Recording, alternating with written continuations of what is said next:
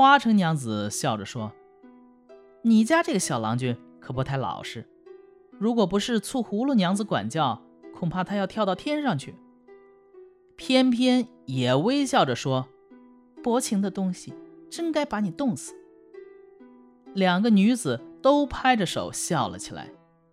花城娘子起身离席，告辞说：“小丫头快醒了，恐怕她会哭断肠子的。”偏偏也站起来说：“光顾着勾引人家男人，早想不起小江城哭死了。”花城走后，罗子福心里七上八下的，生怕偏偏责骂他，可偏偏对他还是和往常一样。又过了一些日子，到了深秋时节，寒风凛冽，霜打叶落，偏偏开始收集一些落叶。积蓄食物，准备过冬。他看到罗子福冻得缩着脖子发抖，就拿着一个包袱皮，捡拾起洞口片片白云，包上一包，当做棉花，为他做了件夹袄。罗子福穿在身上，感到暖乎乎的，轻软蓬松，跟穿上新棉袄一样。第二年呢，偏偏生了个儿子。非常聪明漂亮，罗子福每天在洞中以逗弄儿子为乐。可是他还常常思念故乡，请偏偏跟他一同回去。偏偏说：“我不能跟你一道回去，要不你自个儿回去吧。”就这样，因循又过了二三年，儿子渐渐长大了，就与花城娘子的女儿订了婚。罗子福常常惦念他年迈的叔叔，偏偏宽慰他说：“叔叔虽然年事已高，可是身体还很健壮，不用你挂念。等我们抚育儿子长大成人，办完婚事以后，去留就随你的便了。”偏偏在山洞中，经常在树叶上写字教儿子读书。儿子呢，天赋很高，过目不忘。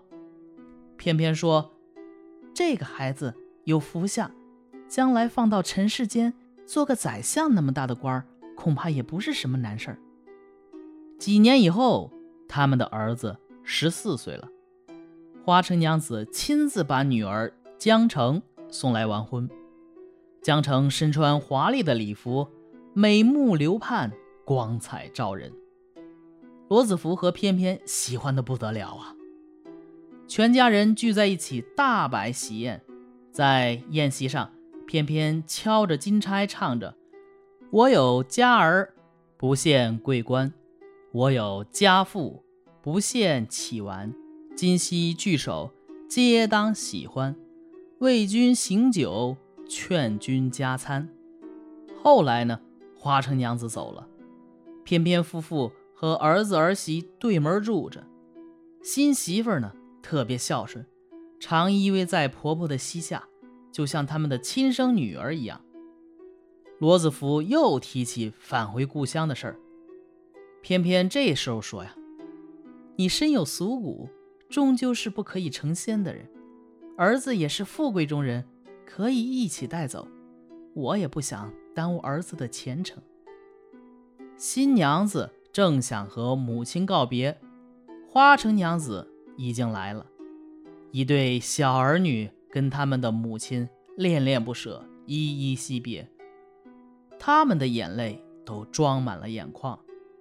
两位母亲安慰他们说：“你们暂且先去，以后可以再回来。”于是偏偏用树叶剪成驴子，让他们三位骑驴上路。这个时候呢？罗子福的叔叔罗大业已经告老还乡，在家闲居。他以为侄子罗子福啊早就死了。这一天，忽然看见侄儿带着英俊的孙子和美貌的孙媳回来了，他高兴得如获至宝。三个人一进门，各自看着自己身上的衣服，都是芭蕉叶，用手一扯呀，芭蕉叶破了。衣中蓄着的白云也慢慢升到了空中，于是三人都换了衣服。后来，罗子福思念翩翩，带着儿子去深山之中寻找。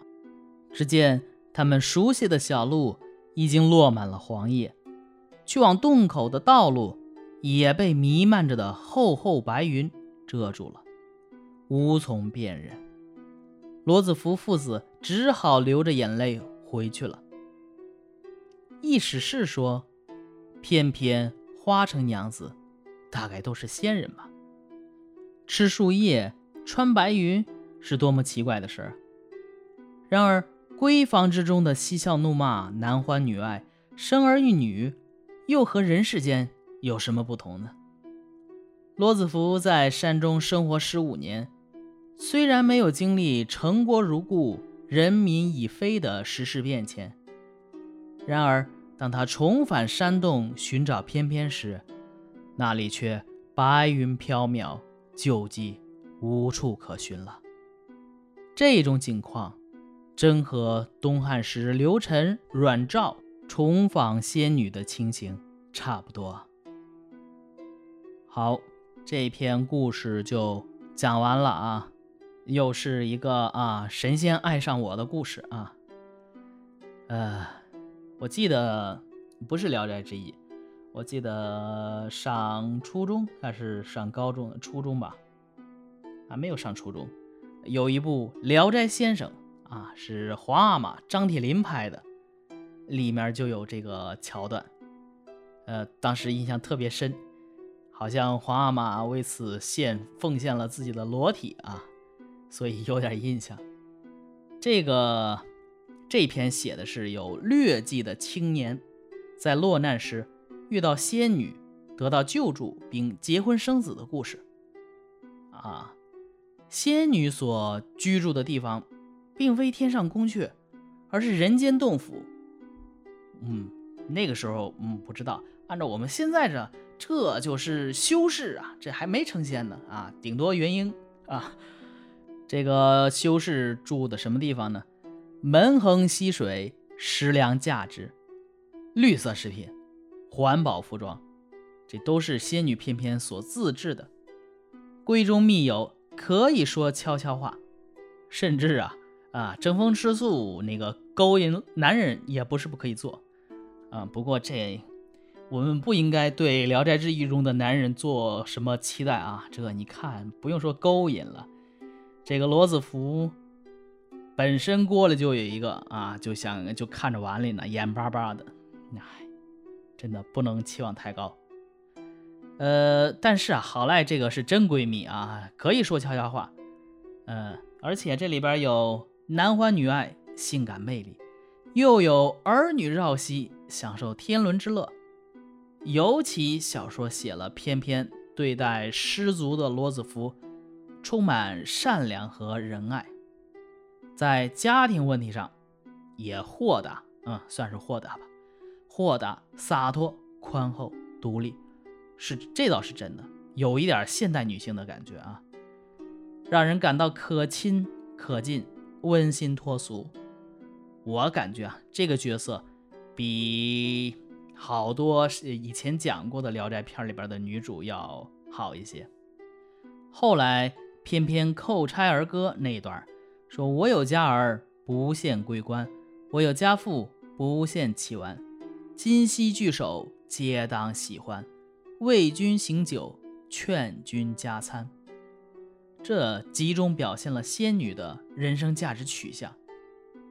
小说呢，无论在环境上还是人物上，都与人间无异，却又高于人世，而具有童话色彩。仙女取大叶垒芭蕉，剪缀作衣；取山叶呼作饼。食之果饼，又剪作鸡鱼，烹之皆如真者。持仆多食洞口白云，为续复仪，着之温暖如如，且轻松常如新棉。这一段你看，表现了他的法术神奇啊，多环保，就不吃东西，呃，山叶吃叶子，啊，穿的也是叶子，跟芭蕉叶似的。啊，你要穿厚衣服，好，把白云给续里边，多好。衣服呢还可以自我修复、自我毁弃，这充分展示了蒲松龄超人的想象力。而仙女之间的对话呢，活泼生动，使人如闻如见。真的，你仔细一想，这不就是呃闺俩闺蜜在那儿发疯嘛？啊，你损我一句，我损你一句，你勾引我汉子，我就骂你啊。所以啊这展现了蒲松龄在文言口语化方面的深厚功力。本篇故事不长，但在剪裁上颇为精巧。比如写罗子福的劣迹是嫖娼轻浮，这就为花城娘子到来后啊，罗子福的想入非非、大不端好预留伏笔，就狗改不了吃屎嘛。再比如花城在小说中出现两次，均是单身而来，这时小说啊线索集中，节省了许多笔墨。他就没有说那个花城那边的故事线。为什么总生女儿啊？花城的老公又是谁呀？这些都没有写。